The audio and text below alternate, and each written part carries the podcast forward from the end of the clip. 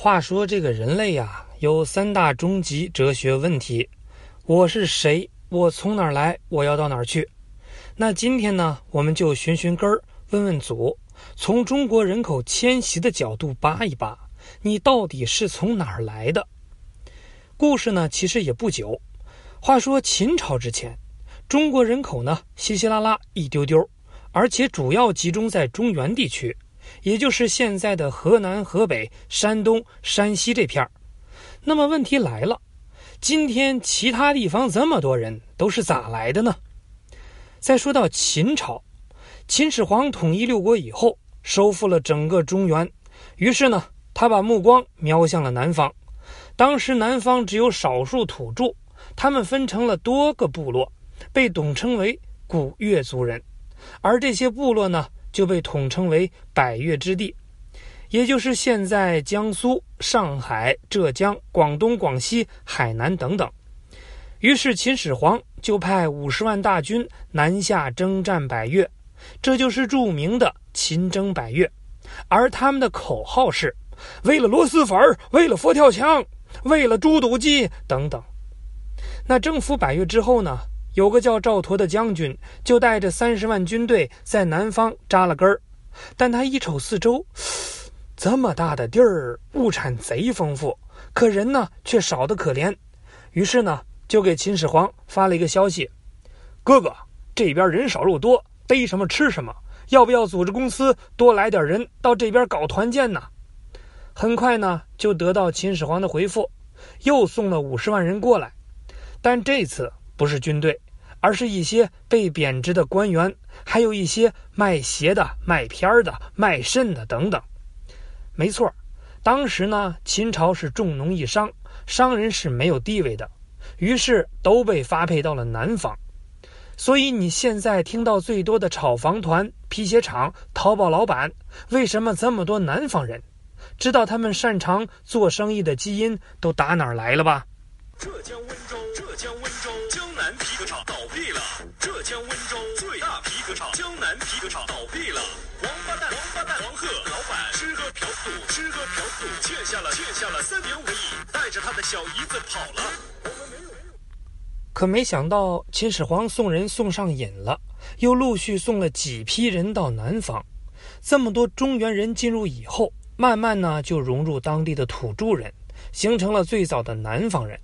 除了这几次南迁，在之后的一千年里，还发生了三次动乱，也就是西晋后期北方匈奴南下攻破都城的永嘉之乱，还有唐玄宗时期安禄山史思明起兵造反的安史之乱，再有呢就是北宋后期金兵南下攻破都城的靖康之乱。那这三次大动乱中，大批中原士族和百姓都逃到了南方。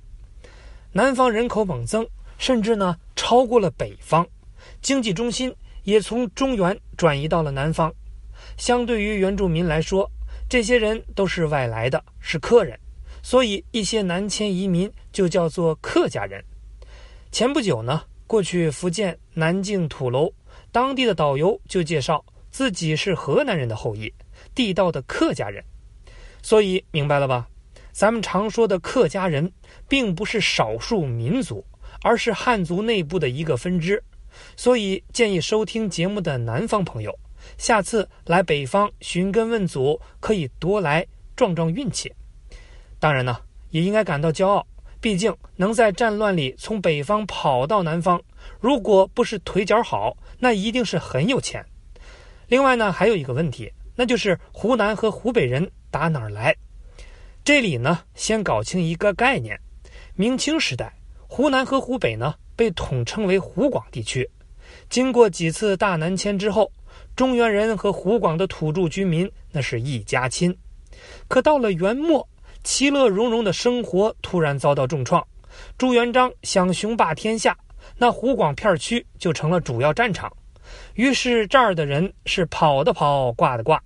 等朱元璋走上人生巅峰的时候，湖广地区十室九空，基本就没几个人了。可朱老板觉得各地均衡发展不行吗？于是呢，就把目光移向了其他的省，比如江西。那江西当时是什么情况呢？这么说吧，人多的像蚂蚁窝，可就那么点地儿。于是呢，朝廷就喊了一嗓子：“别老窝在这儿啊！边上有地儿不去抢，是不是傻呀你们？”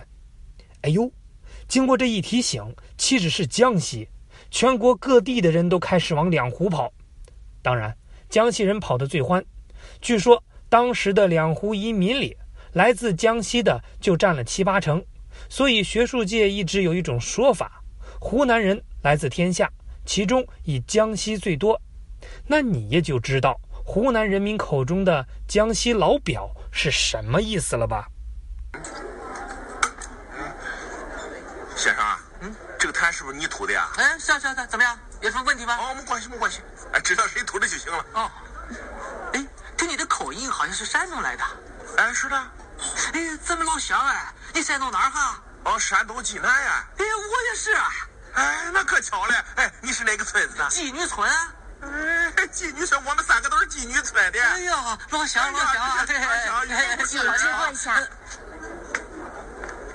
我记得村子口还养了只小狗啊，那狗是我养的，后来不知道为什么失踪了。我听说是有人拿去当香肉了，哎呀，还把那个骨头丢在我们那个村子门口，真是太没有天良了。是这么残忍的事，是不是你干的啊？嗯嗯，不是不是不是我干的。哦，我看你干完了以后就离开我们。那说到四川呢，一股辣味儿就直扑门面，知道为啥吗？因为跟湖南人可能有关系哦。话说到了明末，农民军起义又要改朝换代了。那这一次呢，两湖边上的四川老弟可遭殃喽。要知道，早在南宋之前，四川可是富道流油、妥妥的天府之国。可到了康熙王朝，老爷子两眼一瞪，叹息道。大学士，统共有五位，朕不得不罢免四位；六部尚书，朕不得不罢免三位。看看这七个人吧，哪个不是两鬓斑白？哪个不是朝廷的栋梁？哪个不是朕的儿女亲家？他们烂了，朕心要碎了。祖宗把江山交到朕的手里，却搞成了这个样子，朕是痛心疾首。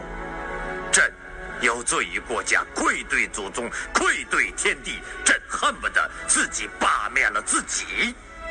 还有你们，虽然个个冠冕堂皇站在干岸上，你们就那么干净吗？呃呃，sorry，不是这段。那大概意思呢，就是朕的心呐都要碎了。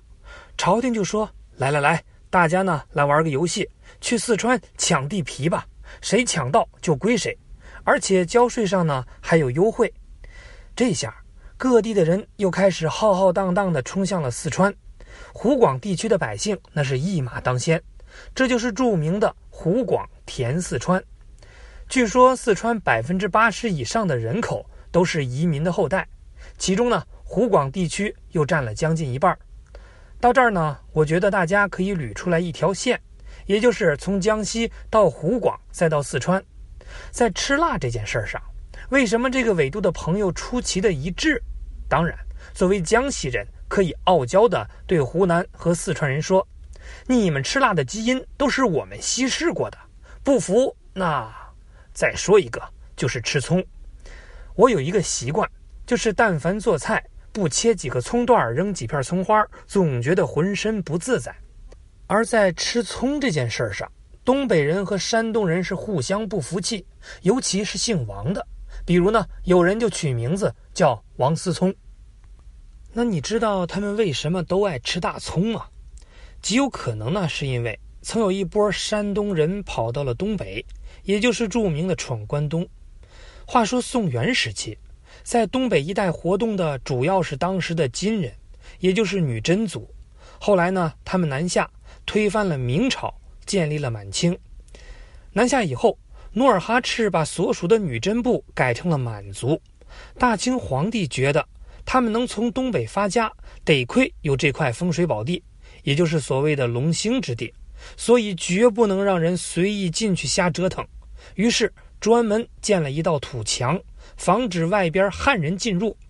那这道堤防就是柳条边儿。但到了十九世纪，黄河中下游连年的天灾人祸，常年是颗粒无收，大家实在是活不下去了。但这么抬头一看地图，哎呀妈呀，人参、貂皮、乌拉草、元蘑、白蜜、马哈鱼。但当时清政府对柳条边管的是非常严实，所以山东人主要选择走水路。但水路不比旱路，海上风大浪急，一不小心就为了鲨鱼。而另一边，河北、山西这边走陆地的人呢也不容易，为了偷渡柳条边他们是钻山林、斗野兽、避土匪，一个字儿闯。那从清末到民国，大量的中原人进入东北。尤其山东人居多，他们和当地的原住民一起形成了现在的东北人。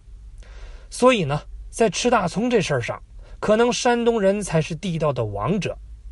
那么，咱们最后再聊聊北京人打哪儿来的呢？有一部分可能是被套路来的。咱们知道，历朝历代呢，要想做到真正意义上的称霸天下，有一样东西必须得拿下，那就是前朝的都城，比如说。元朝的都城就是元大都，也就是北京地区。那在朱元璋上位以后，北京城里也经历了一场场的厮杀，再加上当时中原地区受天灾影响，所以整个河北那是人走茶凉。于是朱老板就说：“干巴，太干巴了，得从别的地方摇人啊。从哪儿找呢？哎，边上山西不大把的吗？风调雨顺，人口众多。不过有个问题。”那就是北京欢迎你，但他不想去呀。官员完不成任务就玩套路，啥套路呢？据说是这样的：乡亲们，凡是不想移民的，明天呢大槐树下集合。结果第二天，但凡来到大槐树下的一个也没跑了，全给捆了，而且是一路捆到河北等地。他们也被称为大槐树移民。据说很多移民在离开家乡的时候带了槐树苗。以便以后子孙后代联系，所以现在北京有很多的大槐树，也许呢就是这段历史的见证吧。不过这个故事呢到底靠不靠谱，现在还有争论。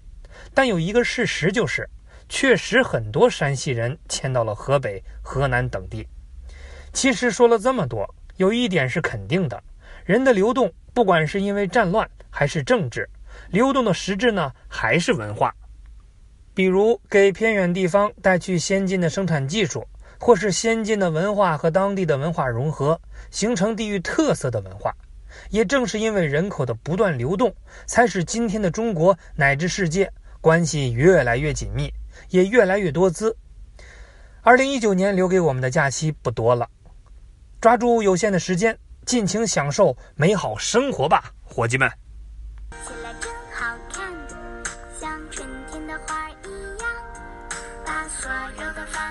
所有的忧愁统统都吹散，你笑起来真好看，像夏天的阳光。整个世界全部的时光，美的笑话。